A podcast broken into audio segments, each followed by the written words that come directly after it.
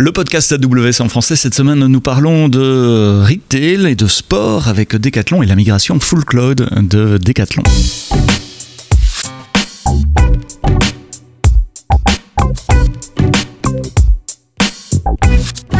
Bonjour, bienvenue dans le podcast AWS en français. Euh, une fois n'est pas coutume, nous allons parler retail, on va parler sport, quelque chose dont, euh, que je connais moins bien que le cloud, on va dire, côté, euh, côté personnel, avec l'histoire de, de, Decathlon qui a migré 100% de, de, de, son infrastructure vers le cloud, avec Sébastien Lecoq qui est mon invité aujourd'hui. Sébastien, merci d'être là. Tu es Senior Engineering Manager. Tu fais quoi chez Decathlon? Eh bien, je suis. Bonjour Sébastien. D'abord, euh, je suis euh, Senior Engineering Manager euh, infrastructure et sécurité chez Decathlon. Donc, euh, qu'est-ce que je fais au quotidien? Eh bien, j'anime des équipes sur la partie infra et sécurité. Et, et également, je prends part aux décisions techniques et aux stratégies techniques. Et ton scope, c'est les magasins de retail, c'est quelle partie de l'informatique de Decathlon? Oui, alors le, le scope, c'est euh, ce qu'on appelle le cross-commerce chez nous. Euh, donc c'est la filière euh, retail classique magasin et la filière digital e-commerce. Donc Tout. ça regroupe toutes ces applications qui servent, qui sont très utiles à nos coéquipiers en magasin et également toutes les applications qui sont en frontal du e-commerce. Ah oui, donc toutes les applications internes que les gens dans les magasins utilisent, mais aussi l'application que moi je vois quand, quand j'achète quelque chose oui. En ligne, voir l'application mobile, ça fait partie aussi. Oui. Et l'infrastructure back-end qui supporte ces applications Exactement. mondialement. Mondialement. Oui, c'est pas mal. Exactement. C'est oui, un, un scope intéressant. Alors, Decathlon, tout le monde connaît en France en tout cas, ou dans les pays euh, limitrophes, euh, où, où, la plupart des gens qui écoutent le podcast AWS en français nous écoutent. Mais pour ceux qui ne connaîtraient pas, ou, ou, ou, même pour ouvrir les yeux sur ce que c'est Decathlon à l'international, parce qu'on connaît les magasins près de chez nous, mmh. mais c'est beaucoup plus que ça, Decathlon. Oui, alors Decathlon, ça a été créé euh, donc euh, fin des années 70, euh, 1976. Mmh. Decathlon a bien évolué. On est présent maintenant dans, dans, plus de 70 pays en termes de retail. On est près de, de 2000 magasins. 2000 magasins. 2000 magasins. Et mmh. d'ailleurs, je fais des petits coucous à, à éventuellement des, des, francophones qui nous mmh. écoutent d'Afrique et Canada, qui, sont des régions sur lesquelles on, se, on, veut se développer et on est apprécié de nos, clients utilisateurs en fait dans, dans, ces régions du monde. Donc en fait, nous, euh, je rappelle, Decathlon, c'est euh, un concepteur euh, d'articles de sport et également un retailer. Donc on vend dans nos, nos magasins, on vend également sur, le, sur nos sites e-commerce, mais également de plus en plus, on va aller vers d'autres canaux de vente. en tout cas, je voulais rappeler ici aujourd'hui, Sébastien, notre finalement notre moteur tous les matins. Finalement, mm -hmm. on vient chez Decathlon. pourquoi? Mais en fait, Decathlon, c'est uniquement rendre accessible durablement les plaisirs et les bienfaits du sport au plus grand nombre. C'est tout simple. Et en fait, ce qui nous anime au quotidien, c'est bien ça. Et donc, au plus grand nombre, c'est pour tout le monde. Pour tout le monde. Des produits techniques. Euh, donc, on n'est pas là pour proposer autre chose que du sport. Donc on reste, hein, euh, notre focus est bien sur le sport. Du hein, sport au sens large, la rando, Exactement. etc. Oui, j'étais réducteur en disant retail parce que vous faites beaucoup plus que du retail. Vous, vous concevez les, les, beaucoup de produits que vous vendez aussi. Vous avez vos propres marques. Je pense, je pense au vélo Between ici. On, on Van Rysel, Between. Ça, ça, ça, ça, se voit pas, mais on est au Between Village de, de, de Decathlon pour enregistrer ce, ce, ce, podcast. Donc il y, a, il y, a, vraiment un aspect innovation également. C'est pas uniquement, euh, enfin il y a, il a aucun mal à être que retailer, mais vous êtes beaucoup plus que retailer. Et je crois qu'on partage un ADN commun avec Amazon aussi, c'est l'obsession du, du, client et la satisfaction du client. Voilà, exactement, Sébastien. Le, le client doit être satisfait ou satisfait chez nous. Donc, euh, pas d'option. Il n'y a, a, a, pas d'option en fait. euh, voilà, donc c'est important qu'on innove parce que le client a des problématiques et donc on doit innover sur les problématiques de nos, de nos clients utilisateurs. Mm -hmm. euh, donc c'est important d'innover et puis on doit proposer la meilleure expérience. Hein. Donc euh, on est effectivement retailer classique, mais on va plutôt parler de plus en plus d'expérience. On doit accompagner le client euh, sur la totalité de son expérience sportive. Et donc on va l'accompagner sur la fourniture de produits, donc avec de l'innovation, mais aussi euh, une expérience, euh, des services euh, complémentaires qu'on doit offrir à travers nos canaux classiques digitaux, en magasin, également via notre marketplace. Hein, qu'on a, qu'on a déployé maintenant depuis quelques mois et qui fonctionne très très bien, avec des très beaux partenariats. Alors avec toutes ces activités de, recherche et développement de produits, de vente retail, de vente en ligne, de marketplace, ça fait un paquet de contraintes sur votre système informatique au sens large, vos systèmes informatiques je devrais dire. Quelles sont ces, contraintes spécifiques à vos métiers? Ah euh, Déjà euh, la, chaîne supply, euh, la chaîne supply est très impactée par rapport à tout ça, hein, évidemment, puisqu'on avait l'habitude de, de, de, vendre nos propres produits, etc. Là, avec de, marketplace, c'est différent. Donc mhm. Euh, des multiples fournisseurs. Hein, voilà, euh, pareil dans la gestion de nos entrepôts, ça impacte. Euh, donc effectivement, là c'est un exemple précis, Sébastien, sur l'impact que ça peut avoir sur nos, nos SI, l'ouverture à d'autres, comment on intègre éventuellement des SI partenaires. ça peut, il y a des impacts à, tout, à, tous les niveaux. En tout cas, les décathloniens nous en demandent de plus en plus sur le SI et le plus rapidement possible, il faut fournir des infrastructures, il faut fournir des réponses, parce qu'on a des business cases qui sont euh, très, euh, très intéressants, demandés par, euh, par les décathloniens en interne, qui vont servir un business en particulier. Ça peut être la seconde vie. Actuellement, on parle beaucoup de, de green, de mhm. sustainability, etc. Mais la seconde vie, ça, il faut que ça, ça se déploie, il faut que ça, faut que ça avance bien et rapidement, en fait, qu'on montre aussi notre engagement sur euh, l'impact environnemental. Hein. Tu sais qu'on vend des produits, euh, voilà, donc il faut qu'ils soient euh, bien sûr éco-conçus le plus possible.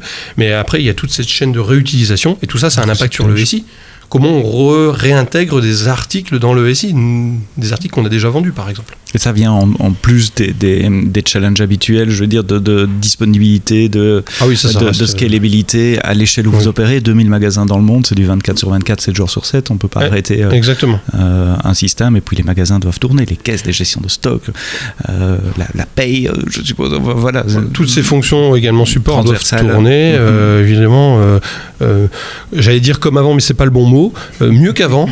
voilà. Donc on, on, essaie de s'améliorer sur, sur ce plan-là également.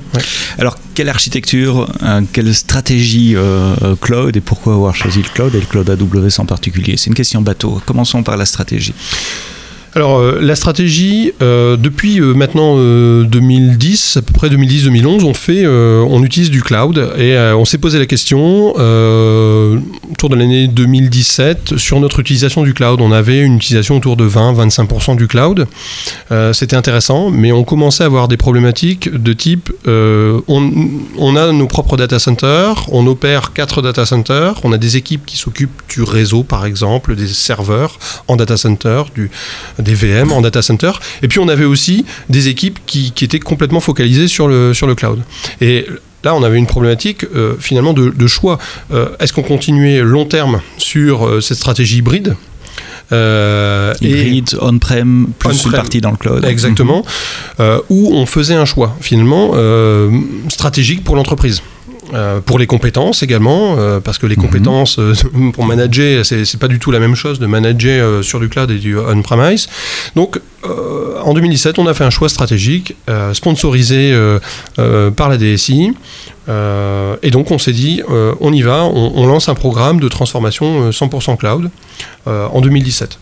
la première chose qu'on a fait, c'est de se dire quand est-ce qu'on va finir, hein, parce qu'un programme, je rappelle, ça a un début et une fin. C'est mhm. très important. Euh, donc on s'est dit, on, va dans les six premiers mois, euh, donc on était mi-2017, on va dans les six premiers mois essayer de se baseliner, se mettre une date de fin, un challenge. Et on s'est dit à fin 2020, euh, à un moment donné, on s'est dit à fin 2020, on, va atteindre le, 100% cloud. Et donc pour ça, euh, on a décidé de, migrer nos infrastructures de nos propres data centers, nos quatre data centers, donc un en propre qu'on opérait et trois autres sur lesquels on, avait nos propres infras, mais on n'était pas dans, dans nos bâtiments. Mhm. D'accord? Euh, Donc quatre data centers, comment les fermer? À la fin, on aura réussi le programme si on a fermé nos, quatre data centers et on, a pu migrer l'ensemble de nos applications dans le cloud. Donc on a utilisé une stratégie, euh, on va dire quatre approches chez Decathlon. Le cloud chez Decathlon, c'est SaaS first. Donc, mhm. si on a un produit, euh, une fonction qui est, qui est disponible en SaaS, bah, on, va l'utiliser. Y compris chez AWS ou tu parles de, en dehors d'AWS ah Non, non, non, non, ça peut être un fournisseur, mhm. par exemple, je sais pas, de dématérialisation, euh, traitement de mhm. factures ou autre. Voilà, mhm. ça, peut être tout ça. Donc c'est ce qu'on appelle la, stratégie repurchase euh, chez nous. La stratégie qu'on a utilisée, la, deuxième approche qu'on a utilisée, pardon, euh, la, plus, la plus importante finalement majoritaire, c'est le lift and shift optimisé. J'insiste Sébastien sur l'optimiser parce que le lift and shift, ça peut paraître old school. Bon, on prend l'on-premise et on migre dans, dans, le cloud. Exactement, c'est le transpalette. On, on, a trois VM, on, remet les trois VM euh, ISO identiques avec le même OS, etc. C'est quoi optimiser alors? Alors voilà, parce que on pourrait me dire merci Sébastien, t'es bien gentil. Alors on, connaît tous les avantages du cloud. Hein, je les répète pas ici, mhm. Donc on a fait le programme non pas euh, et on en reparlera peut-être Sébastien, non pas pour euh, uniquement une seule raison, mais pour plein de raisons d'agilité, de rapidité, de coût aussi, d'utilisation de services innovants. Et donc, je voulais pas utiliser le, mot lift and shift tout seul. Donc, optimiser, ça veut dire qu'on on va migrer l'infrastructure, on va pas changer l'application, on va pas la transformer, la conteneuriser. En revanche, on va revoir la charge applicative, on va choisir le bon serveur, peut-être qu'on va regrouper des services sur un serveur, etc. Donc euh, on va optimiser. Et, euh, ça, on l'a fait euh, pour chaque application et avec un objectif de au moins être ISO coût à minima et si possible évidemment optimiser les coûts. Optimiser, ça veut dire aussi passer euh, sur des services managés là où ils sont disponibles plutôt que gérer vous-même une base de données. C'est passer sur RDS, ça fait partie de. Tout à fait. Tout à fait. C'est ce que les clients font souvent en deux phases. Souvent, on voit une phase de lift and shift d'abord, et puis euh, il faut, faut, le dire clairement, parfois avec des mauvaises surprises côté coût. Ah, ça coûte beaucoup. Et donc, il vient très vite la phase d'optimisation, de consolidation, comme tu as dit, de passer à des services managés. Donc là, vous avez fait les deux. Euh, les deux, c'est ce que j'appelle l'optimiser, le lift and shift optimisé. C'est la majorité.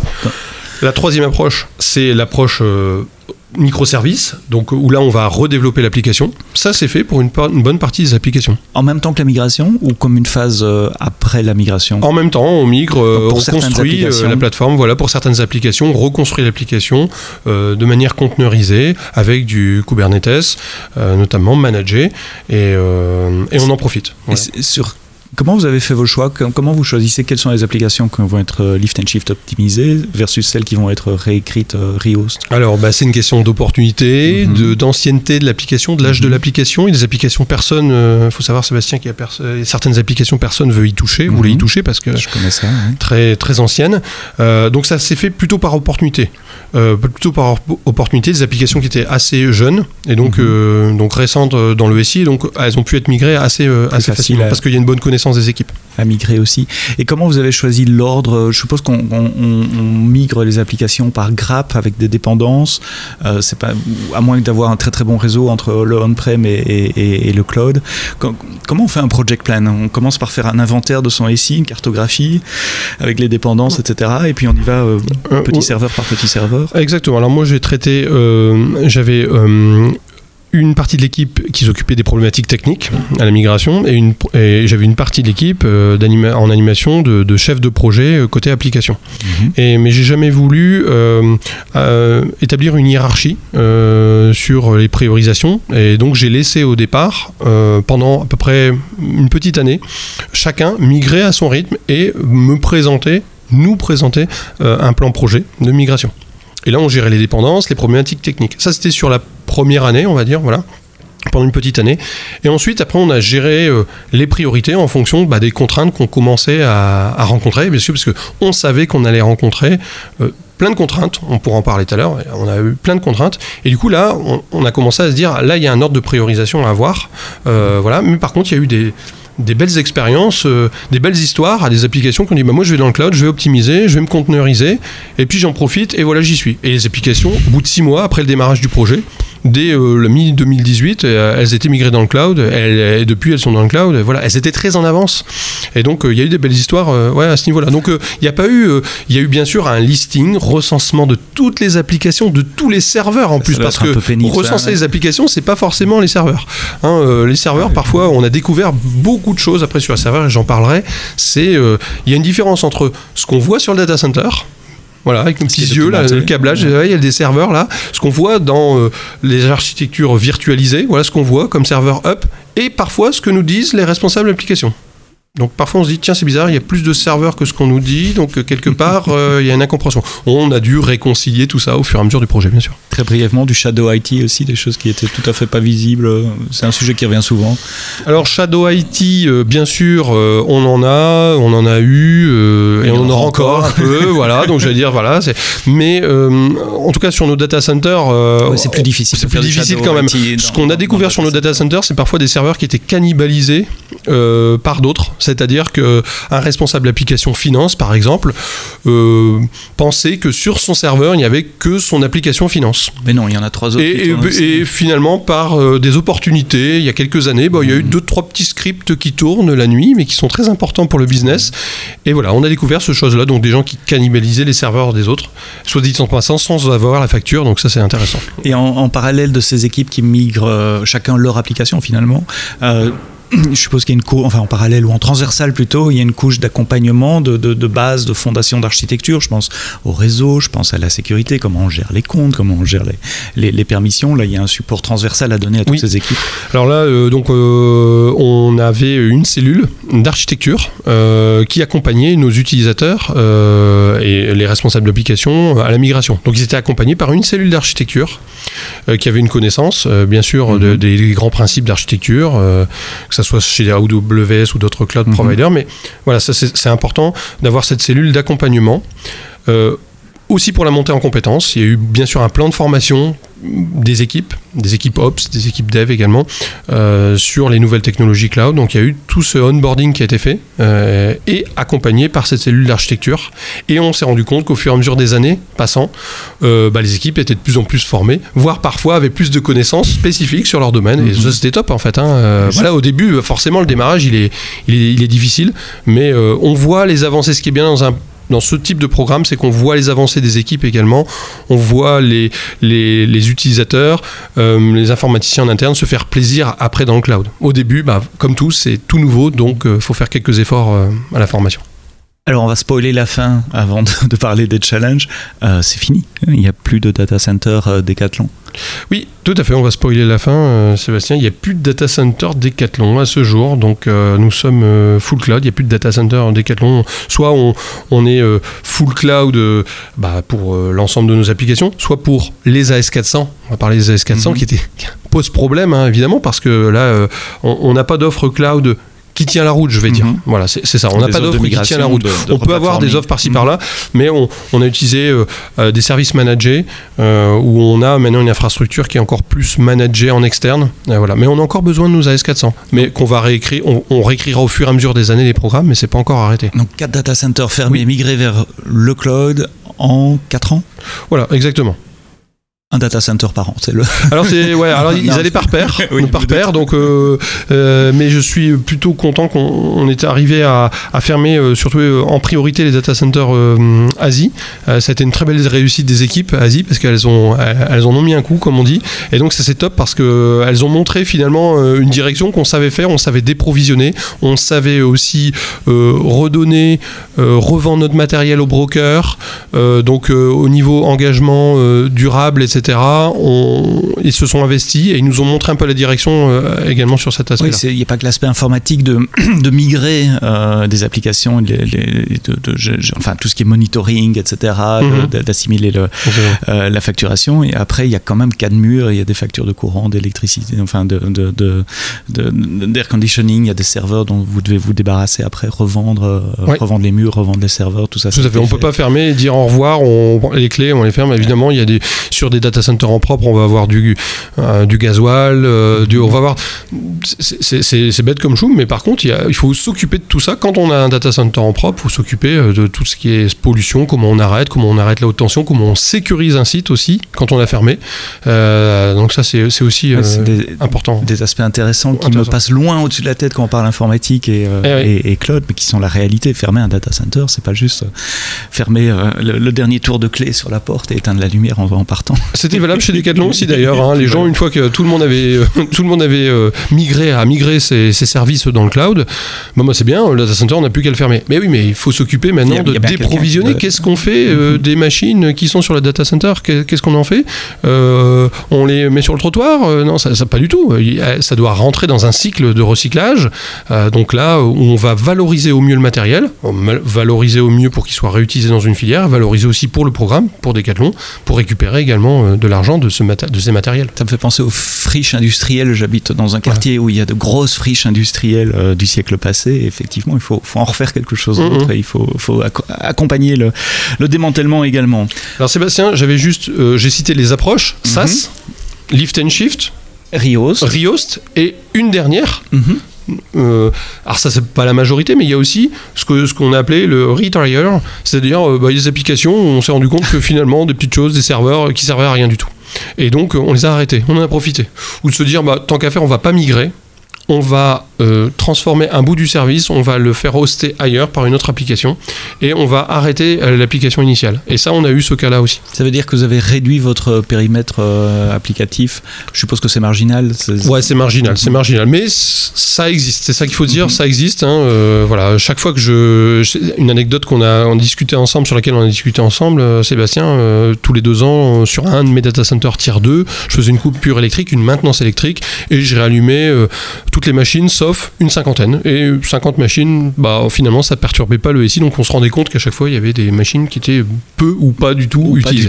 Voilà, donc on a eu ce cas-là aussi. Ce qui est inévitable sur 50 ans de vie et d'avoir construit des choses avec des gens qui viennent, qui partent, des documentations qui se perdent. À un moment, on se dit, tiens, ce serveur, qui est-ce qu'il utilise, quelle application tourne dessus? J'ai vécu ça dans une autre vie, dans des banques aussi. Tu as parlé des challenges pour, euh, pour cette migration, on a parlé de, des AS400. Il y a un programme de migration AWS qui vient de sortir, mais c'est tout récent, c'est au mois de novembre, il n'était pas encore là. Et de toute façon, c'est, de la, c'est, du, c'est, du, c'est du replatforming ou de la réécriture. On n'a pas d'AS400 dans le cloud et a priori, euh, de ce que je sais, il n'y a pas de plan pour en avoir euh, non plus. Et quels étaient les principaux challenges au niveau technique pour, pour cette migration? Ouais, alors je vais en citer quelques-uns. Sébastien, bien sûr, j'ai une longue liste. En 4 ans, il y a une longue liste, mais on, va en citer quelques-uns. d'abord, la, la performance des liens réseau durant la phase de migration. Des applications qui, étaient euh, donc on-premise, qui devaient discuter avec des applications qui étaient euh, euh, donc à distance, en mode multi-cloud.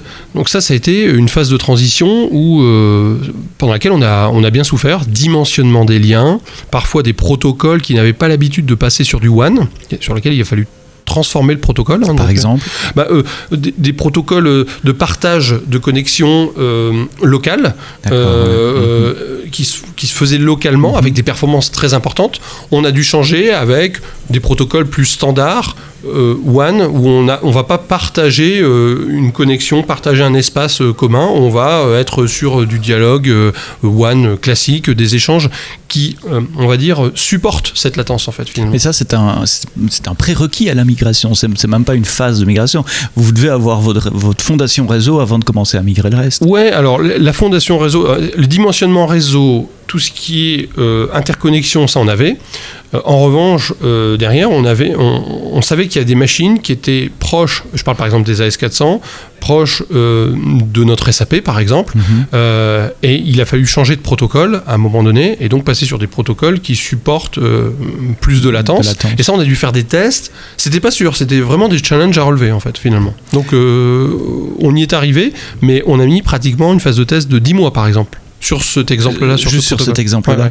Et tu as dit un truc en passant, mais je voudrais revenir un tout petit peu dessus, euh, parce que tu as dit multi-cloud également. Donc c'était du réseau entre vos data centers on-prem, les, bâtiments comme les, bureaux où nous sommes ici euh, aujourd'hui, les, et les cloud providers. Donc c'est pas un cloud provider, c'est plusieurs, et euh, tout ça doit se parler. Donc en termes d'adressage IP, en termes de lien VPN, on, parle vraiment de, ce genre de, configuration On parle de ce genre de configuration complexe, à tel point qu'on en a fait fait un projet qui, mhm. qui, a, un nom de code interne euh, dit COD, Connectivity On Demand, qui avait pour but également de sortir toute la gestion du backbone réseau de, des cloud providers, afin qu'on puisse avoir une meilleure connectivité entre les cloud providers. Le backbone pouvait plus être sur nos data centers, puisqu'on les fermait. Mhm. Et on ne souhaitait pas non plus que le backbone réseau de Decathlon soit localisé sur mhm. celui d'AWS ou sur un autre. Pas parce que euh, AWS n'est pas un partenaire, de loin de là, mhm. on est un partenaire depuis, euh, partenaire depuis 2010, mais on souhaitait euh, avoir une indépendance de ce backbone réseau. Et c'est ce qu'on ce qu'on a fait. Et donc c'est un opérateur réseau alors qui... Exactement, c'est un opérateur réseau qui, qui, qui, vient gérer toute cette partie-là. Et, ça c'est important aussi pour nous dans le cadre du projet parce qu'on a eu cette phase de transition qui a été longue. Hein. à un moment donné, on mhm. avait une partie des applications d'un côté, une partie de l'autre. Donc ça a été un des challenges. À t'écouter parler, si je comprends bien, vous n'avez pas fait ça en waterfall euh, en attendant que le réseau soit prêt avant de commencer le reste. C'est un projet qui a évolué. C'était un des projets de migration en parallèle avec les, autres. Je pense que toutes les applications n'ont pas besoin de, n'ont pas les mêmes besoins réseau. Non, non, non. Voilà, c'est ça. C'était un projet en parallèle euh, du projet. Donc réseau, c'était un des challenges. Alors réseau challenge, évidemment, je parlais de protocole, de machines qui, étaient, qui avaient l'habitude de dialoguer sur du LAN, qui ont dû dialoguer sur du WAN, donc potentiellement changer de, de, protocole. bien sûr, on a parlé du multi-cloud, multi-cloud challenge, compétences, monter en compétences. Ok, c'est essentiellement ça. J'allais dire, c'est quoi le challenge du multi-cloud? C'est les, les, compétences. Monter en compétences, voilà, les équipes, voilà, quand elles, ont, quand elles maîtrisent bien un cloud provider, en maîtriser un deuxième, bah, c'est un challenge. Donc mhm. bah, ça, on, on, le savait. Et pourquoi, pourquoi multi-cloud? Parce que c'est une question que tu peux nous poser, euh, Sébastien, évidemment, c'est qu'on pose souvent, pourquoi multi-cloud bah, En fait, tout simplement parce que parfois on a des contraintes locales, donc là, il n'y a pas photo. On va parler de pays. Euh, ah oui, euh, vous êtes dans un pays. Voilà, des pays un peu difficiles. Qui obligent d'utiliser. on va citer la Chine, par exemple. Mhm. voilà mais aussi on peut, on peut avoir d'autres euh, d'autres éléments en fait qui mhm. nous font euh, euh, qui nous font choisir un cloud. Et on va citer par exemple un élément une fonctionnalité. On va prendre la meilleure fonctionnalité qui est disponible à l'instant T chez le fournisseur X mhm. de cloud. Et donc on va prendre cette fonctionnalité là donc ça c'est ça c'est un élément important. c'est plutôt pour les nouvelles applications c'est des services, donc c'est des mhm. services. On va se dire ce service-là, il est intéressant, on va le prendre il plutôt chez XYZ, chez, AWS, euh, voilà, parce qu'il rend le mhm. service, parce que euh, AWS par exemple a l'expérience sur ce service, donc on va le prendre en fait. Mhm. Donc voilà comme ça. Donc euh, géographie, service.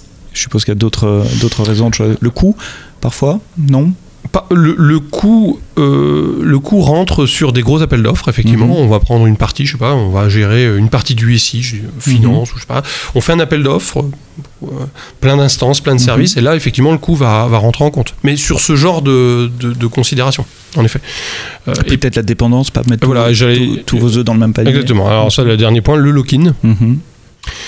Donc le lock-in... Euh, qui est un lock-in plus financier, opportuniste que technique, parce que techniquement, on, peut toujours sortir. Oui, exactement. Exactement. Donc euh, euh, j'appelle lock-in, mais c'est peut-être pas forcément le, le, bon mot, mais c'est de l'adhérence. voilà, l'adhérence. on va on va rester, on va se dire que peut-être on va vouloir euh, opérer euh, sur plusieurs clouds pour pouvoir avoir à un moment donné le choix. La connectivité, on la va la maintenir. Donc euh, si on maintient la connectivité quelque part, on la paye. Donc du coup, on va, on va héberger encore des applications. Il y a des applications qui, qui veulent aussi rester sur un cloud. Par exemple, elles n'ont mhm. aucune opportunité de basculer d'un cloud à l'autre. On va pas commencer à faire chez Decathlon euh, du, de la bascule d'un cloud à l'autre en permanence. Mhm. voilà, juste parce que. juste parce que voilà, ça, ça c'est pas possible. Donc mhm. on va, euh, on, maintient, euh, voilà, on est, on est multi-cloud, mais on n'est pas tous les clouds. C'est ça que je voulais dire aussi, parce qu'on n'est pas tous les clouds. On hein. choisit deux ou trois. Enfin, on a des majors. Probablement de, de, voilà, voilà, c'est ça. De, cœur et puis par pays. Probablement, Sébastien. Mhm. Quelque chose comme ça.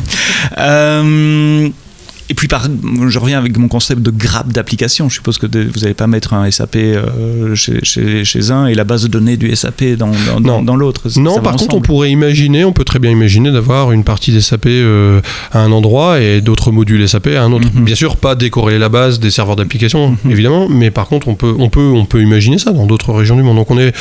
Voilà, les scénarios sont possibles. Maintenant, c'est souvent. Euh, il y a aussi des raisons de performance. Hein, mhm. des raisons de performance. Quel, quel est le, le meilleur cloud performant au plus proche de nos utilisateurs. Ça aussi, c'est euh, ah oui, oui, la proximité. La proximité. Il faut savoir que faut savoir qu'on a commencé à opérer du SAP à l'époque en 2015. Euh, par exemple, euh, pour couvrir l'Inde, sur un module euh, warehouse management, euh, bah, on n'a pas de data center euh, local, mhm. on l'a couvert depuis Singapour sur AWS par mhm. exemple. Donc voilà, pour des raisons de performance, on n'allait pas l'opérer depuis, depuis l'Europe. Et de latence. Donc on a parlé de la S400, on a parlé du réseau, on parle de SAP là maintenant. Quels sont les challenges à migrer du SAP les challenges à migrer du SAP, essentiellement les performances des machines, avoir des machines euh, performantes, voilà, mhm. costaud. Bah, du coup, ça, va un peu, un peu en opposition au concept cloud, mhm. SAP. Euh, puisque le concept cloud, c'est je me développe, petite machine, je scale, scale, scale horizontalement, tandis que SAP c'est plutôt le plutôt vertical. Avec un, scale vertical. Plusieurs téradrames. Mais c'est la nature de l'application, la manière dont elle est faite. Donc c'est comme ça, et je pense que les fournisseurs euh, de cloud ont, bien compris et proposent euh, ce type de machine, chez vous, chez AWS notamment. J'ai pas le nom des machines en tête. On propose des machines, euh, voilà. 48 Tera. on, peut, on peut monter très haut, donc c'était un challenge quand même, hein, parce que SAP, pour citer l'exemple de SAP, a, bien sûr, on doit respecter des, des benches. Euh, et on doit, les machines doivent être certifiées Donc on ne peut pas choisir non plus. C'est-à-dire Mhm. que les machines doivent être certifiées Par dans le SAP. catalogue, par SAP, le catalogue d'AWS ou d'autres Mhm. cloud Il providers. faut prendre telle instance et telle instance parce qu'on les, a, Exactement. on les a certifiés. Tiens, euh, on parlait de bases de données aussi. Vous avez des bases de données euh, traditionnelles à, à migrer. Ça pose un. Est-ce que ça a posé un challenge? Est-ce que la migration des données est particulièrement euh, Non. sensible Non, ça a pas. en- on n'a pas utilisé, on n'a pas eu besoin d'utiliser du euh, euh, snowball ou Mhm. du snowmobile, encore mieux. encore mieux. J'aurais bien, bien vu le camion AWS. venir venir. Mais non, non, tout s'est fait à, à travers le réseau, bien sûr. Je pense par exemple à la problématique d'archivage légal. Mhm. Vraiment beaucoup, beaucoup de, de data à conserver, puisque c'est du légal. On a dû euh, migrer ça en plusieurs semaines. Donc il a fallu un réseau robuste. Je remercie les équipes réseau d'ailleurs pour ça. Et, euh, et- et on a tenu le coup et on a pu migrer euh, toutes nos datas légales euh, voilà, sur euh, des buckets S3, Worm, mode archivage. en mode Worm. Donc voilà. Donc on n'a pas eu besoin. ça n'a pas été un gros challenge. Parfois on s'est dit le réseau, il faut pas que ça tombe là. Mais on a utilisé des protocoles de reprise, etc. Donc ça s'est bien passé. Et donc vous avez tout transféré par, Ouais.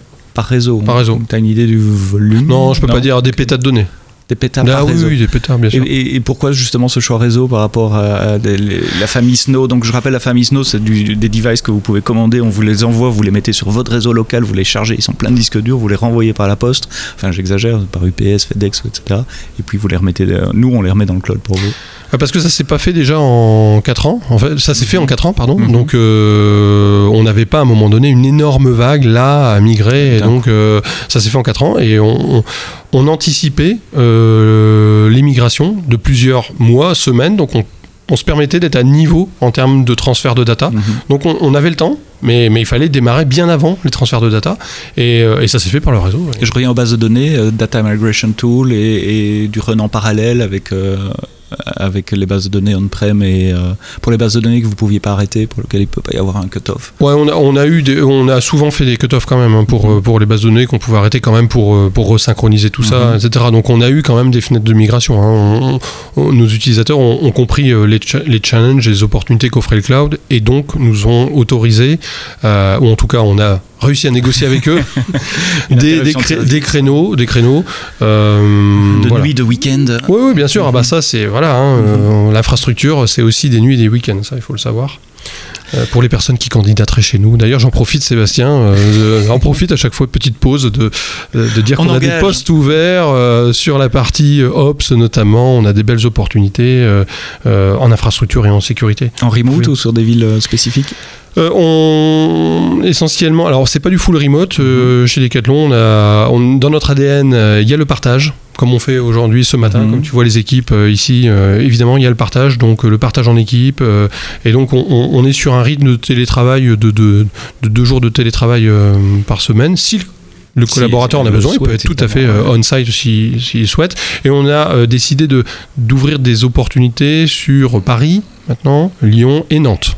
D'accord. En plus, bien sûr, de la région lilloise. Et Nantes et, les- et- et la région de Lille. Et Voilà, voilà, voilà. Je mettrai les liens euh, vers le site euh, recrutement dans Merci les notes du podcast. Sébastien.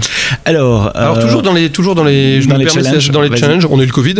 Alors on a eu le Covid, euh, mhm. on, a, on a rencontré le Covid bizarrement, donc il a fallu changement complet du Changement rythme complet. d'activité, magasin fermé pendant plusieurs mois. Voilà, et là la différence par rapport à chez vous, chez Amazon, voilà, euh, on a des magasins, du, Mhm. du physique, etc.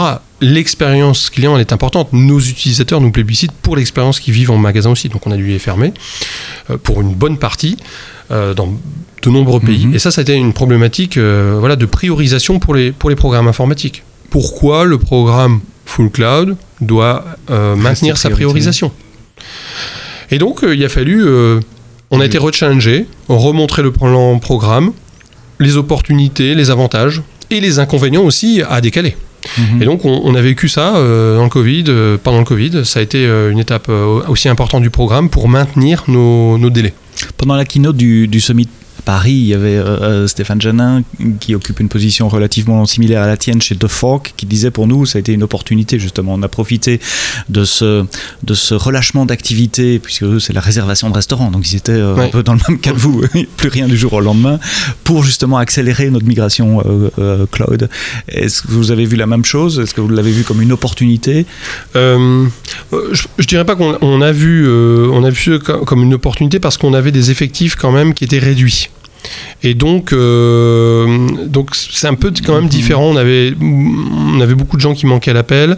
Euh, et donc ça, c'était, euh, c'était plutôt un challenge de se dire, est-ce qu'on va reprioriser les équipes? Elles étaient toutes priorisées sur le run, hein, évidemment. Mhm.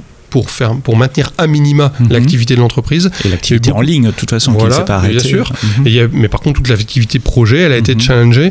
Donc, je dirais que ça n'a pas été une, une opportunité, mais la, la direction générale, la DSI, nous a permis à bien compris.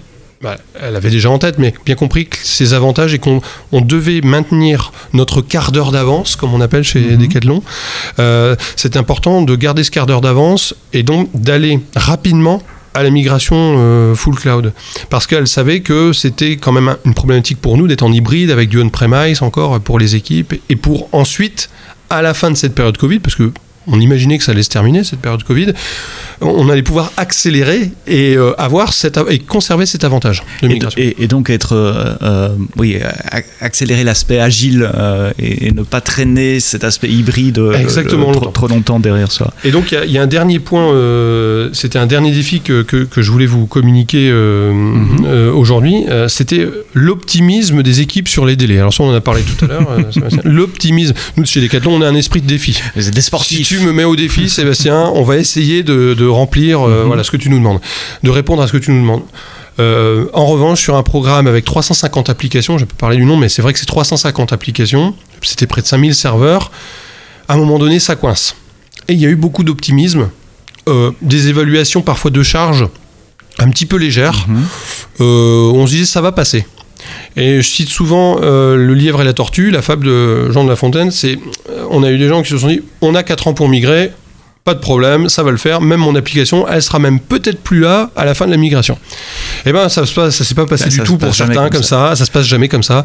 Et donc, ouais, on, on a eu dû quand même serrer la vis et on a eu une forte, euh, une forte pression d'accélération à la fin parce que on voulait maintenir le délai, c'était important pour tous les avantages qu'on a cités, etc. Mais c'était important de redire aux équipes, voilà, leur engagement c'était ceci, et donc il fallait répondre aux engagements. Donc il y a eu quand même à la fin une pression finale sur les derniers quelques serveurs. Quand il reste sur le data center qu'on a migré euh, reste plus qu'un rack qui reste, là. 4950 serveurs et qu'il en reste 50, Mhm. on a un petit peu une pression pour euh, terminer parce que le data center, il faut maintenir, comme tu disais, le cooling, les contrats, l'électricité, etc. Donc euh, voilà. Donc ça c'était euh, euh, l'optimisme sur malgré les- cet optimisme, vous avez terminé à temps ou, il y a eu, ou c'est le genre de projet qui On a trois mois de délai. deux ans? Ok, Trois mois de délai. trois mois sur quatre ans, ça va. C'est Oui, trois mois quand même. Mais c'est trois mois quand même. Ce que je veux dire, c'est que c'est important pour une gestion de projet ou de programme de bien regarder dans le Mhm. rétroviseur, de bien faire des post-mortem, de bien se redire ce qui a marché ou pas marché dans le projet. Donc il faut pas cacher non plus le fait que bah, on a eu du décalage, on a mis des équipes sous pression aussi. Parce que ça aussi Mhm. c'est une problématique. On peut Mhm. se dire ouais on est arrivé mais les équipes sont à terre et ça c'est ça c'est pas ce que j'aime moi dans la, dans, dans la gestion de projet. Et donc euh, voilà, on a eu trois mois de retard ce qui est faible. Trois mois avec la crise Covid aussi. Avec la crise donc Covid, des etc. tout à fait imprévisibles, Exactement. non planifiables. Voilà, donc on, on s'est dit, euh, allez, on, a trois mois, c'est bien, mais par contre, pourquoi quand même on, on a trois mois Euh, Et donc, on, on a quand même noté un certain nombre de points à améliorer. Pour la Euh, prochaine pour, fois. pour le prochaine fois, pour la prochaine fois. Alors euh, pour la prochaine fois, euh, on va pas revenir on premise, etc. Mais bon voilà. Mais c'était important de, de, de- de t'exposer ça, Sébastien, parce que je sais que tu es friand de voilà de tous les à côté. Ouais. Et ça, c'est à côté d'anecdotes d'optimisme des équipes. On le voit, je pense, dans, tout projet, mais moi je l'ai vu parce que il y en avait 350 des applications à migrer. Donc c'est pas une histoire d'une application. Il y a eu beaucoup d'applications. Il y en a d'autres qui se sont dit on migre tout de suite, on saisit l'opportunité. Je t'en ai, exposé tout à l'heure. Mais aussi on a eu d'autres applications qui ont dit le cloud c'est pas pour nous tout de suite euh, et on va attendre. Et finalement, euh, elles ont été sous pression à la fin. Euh, et moi j'engageais chaque semaine des points deux fois par semaine avec les derniers euh, leurs applications avec euh, des difficultés. Donc ça c'est un peu embêtant quand, quand tu relances deux fois par semaine avec le top management euh, avec toi. C'est- pas ce que j'aime faire finalement. C'est pas la plus belle chose dans, dans la gestion de projet. Moi je souhaite que, bah, ça, se- ça se passe Mhm. bien et que les gens sont contents et soient pas sous pression à la fin. En tout cas, moi j'ai tout mis en œuvre pour afficher les délais dès le début. Et, euh, et, euh, avec, les équipes, avec les équipes, les, les, accompagnements avec les architectes, etc., j'ai tout mis à disposition. Et finalement, on a eu quand même quelques applications qui étaient vraiment borderline à la fin. Il a fallu donc euh, les accompagner. Mais euh, voilà, été le plus dur. Mais c'est un retour très important parce qu'il n'y a, a, pas que la technologie. Dans la technologie et, dans le cloud, il y a tous ces aspects euh, à côté, tous les, hommes et les femmes qui font ces projets. Tu as parlé de formation tout à l'heure, euh, de, gestion de projet. Euh, ce sont des, éléments critiques au succès de ce type de projet également. Un autre élément non technique dont j'aimerais bien parler avant de, de, parler plutôt vision du futur pour conclure, mais un dernier élément non technique, c'est l'aspect Puisqu'on parle de lift and shift, souvent les clients qui font du lift and shift nous disent oui, mais ça coûte cher, il faut commencer à optimiser, voire à faire du développement natif dans le cloud pour bénéficier. Est-ce que le coût était un de vos facteurs premiers de, migration ou, ou est-ce que ça a été avec le reste qui est euh, l'agilité, la scalabilité, la disponibilité dont on a parlé euh, avant? Bref, parlons du FinOps. Alors, Effectivement, les coûts, c'est un élément important. J'ai beaucoup de choses à dire sur cette partie-là. Mmh. Euh, bien sûr, euh, ça, ça, faisait partie des bénéfices du projet. Donc ça, c'était important. Mmh. C'est voilà, c'était une des raisons. C'est une des raisons. Euh, le coût, mais le coût futur, j'allais mmh. dire. Le coût futur, les gains qu'on va pouvoir générer. Oui, Donc, pas, pas, les coûts pendant les quatre voilà. années de migration. Dans les, dans la, les en, pendant la migration, on a engagé des actions de formation, on a engagé effectivement des contractualisations des avec plusieurs fournisseurs, donc des consultants. Ouais. Donc forcément, ça a eu un coût. Nous, ce qu'on voulait, c'est que à minima, euh, on soit à ISO coût quand on migre une application on-premise vers le cloud. Ça a été le cas. Là, je peux dire que j'ai j'ai pas eu à gérer des, des cas où, avec des difficultés énormes où on a multiplié le coût de l'application. Donc ça c'est un point super important. Et on a eu des belles histoires on a eu des belles histoires sur les performances, mais on a eu des belles histoires sur les coûts, avec parfois des réductions sur un replatforming, etc., euh, de euh, jusqu'à 70%. Ah oui, des surprises. On va dire le mm -hmm. best, voilà, le, le, meilleur cas en fait que je peux te citer, c'est 70% d'économie sur une application. C'est pas le cas général. Mm -hmm. Faut pas retenir ça de ma présentation. Ouais, ouais. C'est plutôt le ISO coût, mais avec des, des, des, des opportunités. Donc ça, c'était important. Pour être à ISO coût, il faut pas avoir cette charge d'amortissement qui vous tient quand vous vous avez la gestion de vos data centers. Parce que quand vous gérez vos data centers, eh ben, derrière, vous avez euh, des serveurs à acheter, du câblage, du réseau, des, euh, des, des, éléments de bâtiment, euh, des groupes électrogènes, des onduleurs, des batteries d'onduleurs qu'il faut mmh. changer, il ne faut pas l'oublier, comme ça, batterie de voiture. Et tout ça, ça rentre dans le coup. Donc, il faut regarder son projet sur le long terme. Nous, on le regardait sur 4 ans. Donc, évidemment, tout de suite, on s'est dit, on ne va plus acheter de nouveaux matériels, on va, limite, on va utiliser nos contrats de maintenance, on va faire attention à ce qu'on achète et on va surtout donc diminuer et attendre au fur et à mesure que nos amortissements tombent. Parce que sinon, il y a une montagne d'amortissements à solder dans un projet comme ça. Et ça, c'est impossible à accepter de la direction financière. Parce que du coup, ils payent les deux. Ils payent à la fois le data center et à la fois le cloud. Et c'est surtout à la fin. Parce mmh. qu'on peut se dire, on garde nos serveurs jusqu'à la fin. Mais à la fin, quand on ferme, comptablement, on doit solder nos amortissements. Comptablement, mmh. voilà, on n'utilise plus tel matériel, on doit, on doit le solder. Quand on a acheté une batterie de serveur il y a un an et la durée d'amortissement c'est 4, et finalement, au bout d'un an, on migre sur le cloud, et bien on a 3 ans d'amortissement à, à solder immédiatement. Ouais. Pas, de, mmh. pas euh, dans, dans 5 ans, tout de suite. Et ça, c'est un, ça, un, un gros comptable. Problème. Et quand je discute beaucoup avec des gens qui euh, veulent aborder cette migration full cloud, ou 80% dans le cloud, ou pas forcément 100%, mais 80% dans le cloud, je leur dis toujours, bah, quel est votre niveau actuel? Quels sont vos amortissements? Vous avez une vue sur euh, votre matériel Il est neuf, vous êtes sur un data center, vous l'avez fait construire. Euh, votre câblage, il est récent, parce qu'un câblage, ça peut monter jusqu'à 10 ans, 15 ans, hein, d'accord? Vos murs, pire, mm -hmm. 20 ans, ou vos serveurs, 4-5 ans.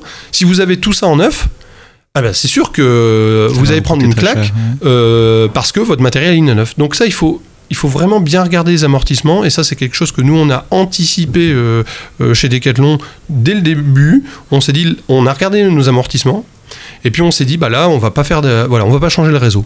Peut-être qu'on aurait changé en temps euh, habituel le cœur de réseau du data center. On l'a pas fait. Et donc parfois on a poussé un peu loin les maintenances, on a changé peut-être d'un mainteneur pour euh, euh, un autre qui garantissait une durée plus longue de maintenance mmh. sur du matériel, etc. Donc il y a eu euh, bien sûr tout ça à gérer administrativement, contractuellement, avec euh, nos leaders de négociation, euh, ici chez Decathlon, les personnes qui nous accompagnent avec les fournisseurs. Service achat, tu veux dire les gens qui Service négocient achat, les, les, contrats Évidemment. Mmh. Il y a eu, voilà, quand est-ce qu'on arrête les contrats? Quand est-ce qu'on on a des, belles opportunités euh, sur les contrats. Bien sûr, on a eu quand même des, flops, je trouve, où parfois euh, des fournisseurs n'arrivaient pas à, prolonger d'un an euh, le contrat de maintenance et nous obliger à acheter du matériel. Ça, ça a été pour moi un crève-cœur. Ça, bien sûr, ça n'a pas été dans la majorité des cas, mais pour mhm. j'ai un ou deux cas en tête sur du stockage où on a dû racheter du matériel qu'on a arrêté quelques mois après au niveau de l'environnement, c'est pas bien, mais on a, on a, fait tout ce qu'on pouvait euh, sur, euh, euh, pour prolonger les contrats de maintenance. On n'y était pas arrivé. Donc c'est important c'est le, sur le parti coût d'avoir en tête ces amortissements quand on a ses propres infrastructures. le solde des amortissements, c'est important. Et au niveau du projet, au niveau des coûts, comme je dis, ISO, on, devait rester ISO et avec des, belles opportunités. Et là, maintenant que c'est fini, vous avez cette, cette visibilité? Oui, on a cette visibilité. ISO budget par rapport à ils ont obligé, d'autant plus qu'on a vendu récemment notre euh, data center en propre, qu'on n'avait pas prévu dans le plan projet, puisque euh, on puisqu'on on, louait finalement ce data center à, à l'immobilier Decathlon. Mhm. Donc nous, à Haïti, on n'avait pas euh, dans, dans, notre projet ce, cette revente de mhm. data center, et on l'a revendu. Donc c'est un plus, c'est un bonus, mhm. ce qui montre aussi que nos data centers étaient probablement bien entretenus, en tout cas j'espère. Vous avez maintenant votre infrastructure multi-cloud, vous êtes sans data center on-prem. comment envisage le, le, futur? Maintenant que vous avez mis le, pied et tout le reste du corps dans l'eau, qu'elle est bonne, euh, comment on accélère?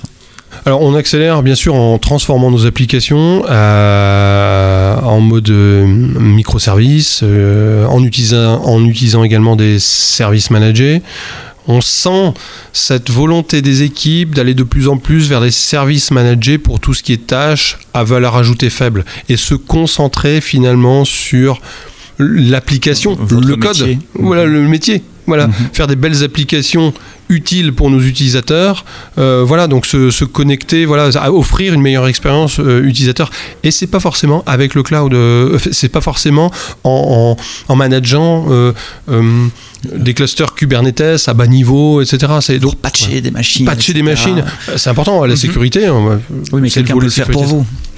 Exactement, quelqu'un peut le faire pour nous. Il y a deux approches pour ça. Il y a l'approche, euh, euh, toutes les nouvelles applications sont dites modernes et donc je les développe sur des, nouveaux paradigmes de développement, de déploiement cloud. Et puis il y a la réécriture d'applications existantes. Vous choisissez lequel ou les deux peut-être, ça dépend des applications Oui, alors euh, on ne va pas forcément réécrire l'application mhm. euh, un pour un, donc on va en profiter euh, pour créer une nouvelle application moderne et embarquer des fonctionnalités et en fait déprovisionner certaines fonctionnalités des applications anciennes en fait. Donc on ne va pas redévelopper l'application entièrement, on va dispatcher des fonctionnalités d'applications anciennes dans des nouvelles applications.